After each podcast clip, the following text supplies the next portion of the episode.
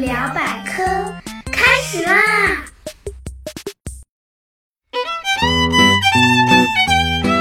嗨，大家好，我是那个既搞笑又好学，今天还特别认真的大猴猴同学。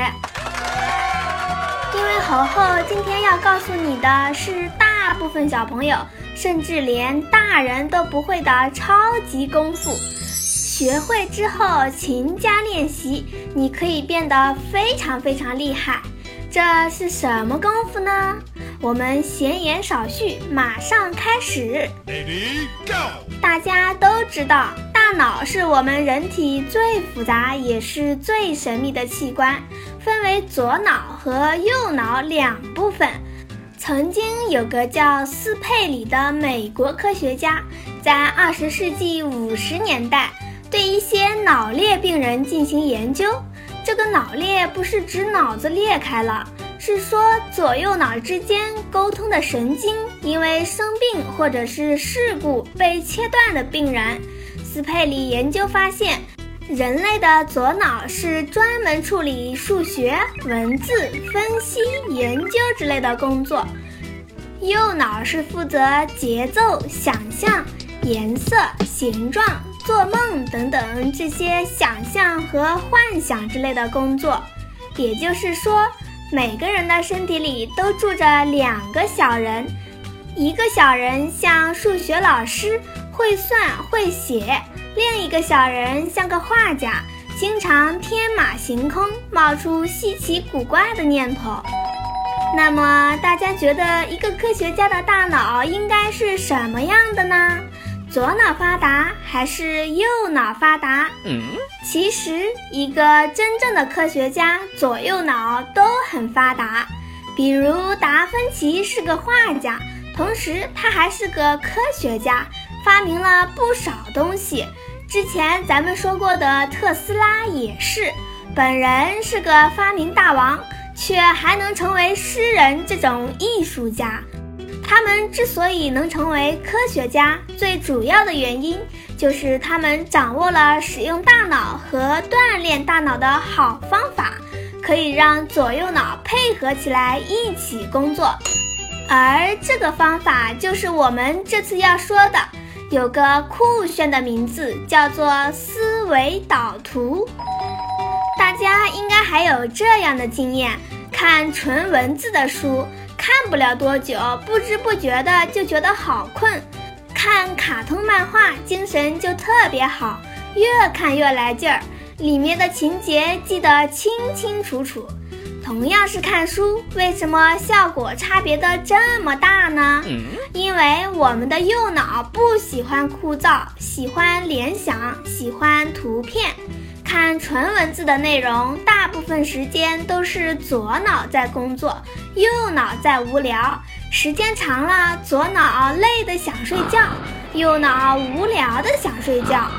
咱们学习的时候总是用一半的大脑，而且是想睡觉的大脑，肯定没有什么效果啦，还非常的浪费时间。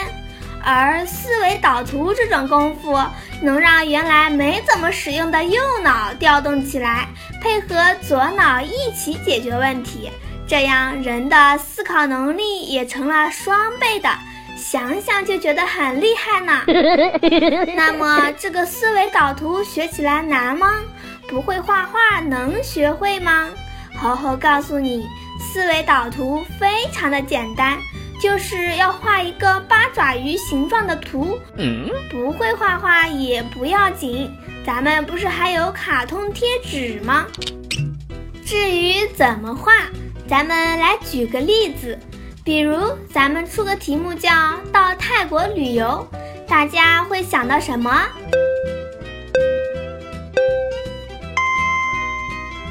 猴猴想到芒果，好吃的飞机船。太阳热宾馆，于是猴猴就拿出一张打印纸，在纸的正中间画了一个刺刺的榴莲，这叫中心图，代表泰国。其实画什么都可以呀，只要你知道是泰国就行了。然后猴猴想了想，把刚刚想到的词语归了下类，芒果和好吃的归为美食，飞机和船归为交通工具。太阳热是需要防护的，而宾馆是需要预定的，所以这三样归为准备工作。于是，在刚刚的刺刺的榴莲左右两边，分别画出三条不同颜色的八爪鱼的粗腿。这粗腿的学名叫分支。蓝色粗腿上面写着“美食”两个字。食这个字，猴猴还不会写，就用拼音啦。其他同学有不会写的字，也可以用拼音。嗯，旁边再画了一个猴猴喜欢的芒果。橘色粗腿上面写上“交通工具”四个字，绿色的粗腿上面写上“准备工作”。思维导图第一层就这么画完了，很简单吧？下面开始画第二层，在美食的后面继续画了三条细腿，在三条腿的上面分别写上芒果和刚刚想到的榴莲和香蕉。猴猴还剪了香蕉跟芒果的贴纸，贴在文字的旁边。下面从交通工具引出两条细腿，上面分别写上飞机和船。这时候，猴猴想到，坐飞机是从中国到泰国的时候需要，船是在泰国旅游的时候才有。于是，猴猴从飞机这条细腿上又引出一条更细的腿。上面写着中国右箭头到泰国，然后从船上也引出一条更细的腿，写上泰国和尚。光文字不好看，猴猴贴上了船和飞机的贴纸。轮到最后的准备工作分支了。刚刚猴猴想到的太阳和热，那就表示需要准备太阳帽和短袖衣服。住宾馆需要钱，需要预定，所以猴猴从准备工作里面引出四条绿色的细腿，分别写上了太阳帽、短袖、钱、预定宾馆。你看，在边画边想中，猴猴就把到泰国旅游这五个字给展开了。如果纸够大的话，猴猴甚至可以把那些小分支继续展开。做成一个可以实现的旅游计划呢。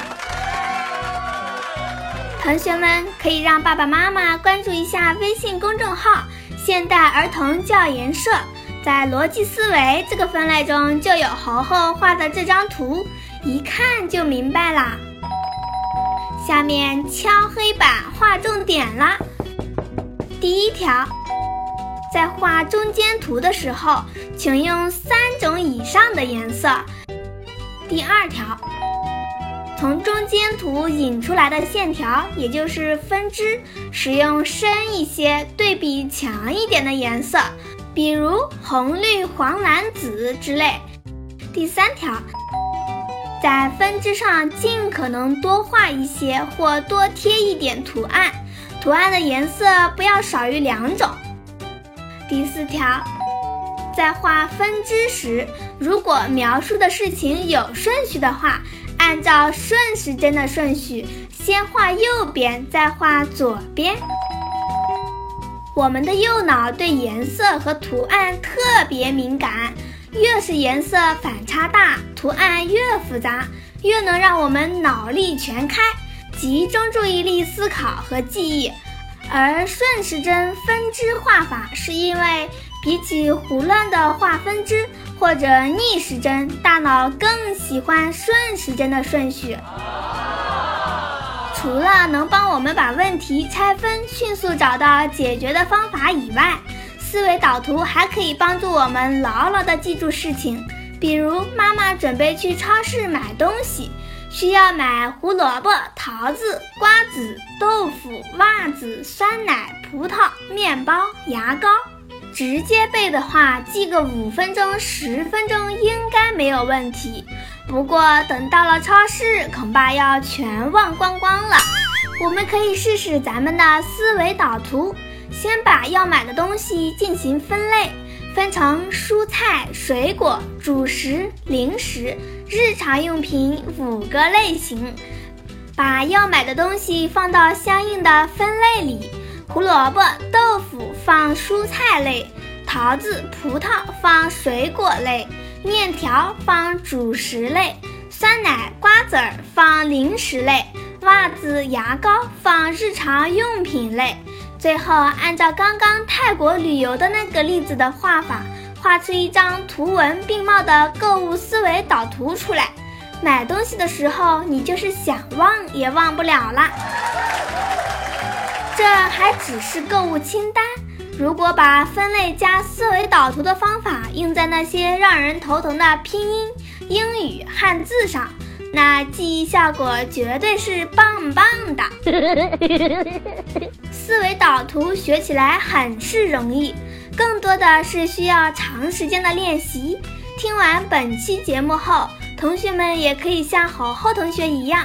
尽可能把所有的问题都用思维导图的方式来画图解决，养成习惯以后，肯定会离自己的梦想越来越近。对了，本期的思维导图图片以及各种卡通图案素材，大家可以让爸爸妈妈关注微信公众号“现代儿童教研社”，发送“思维导图”就可以拿到喽。好啦，有关思维导图的内容就介绍到这里啦。同学们有什么问题，可以在留言区留言，猴猴有问必答哦。最后说说咱们的 slogan：百科知识轻松学，猴猴聊百科。让我们下次再聊，拜拜。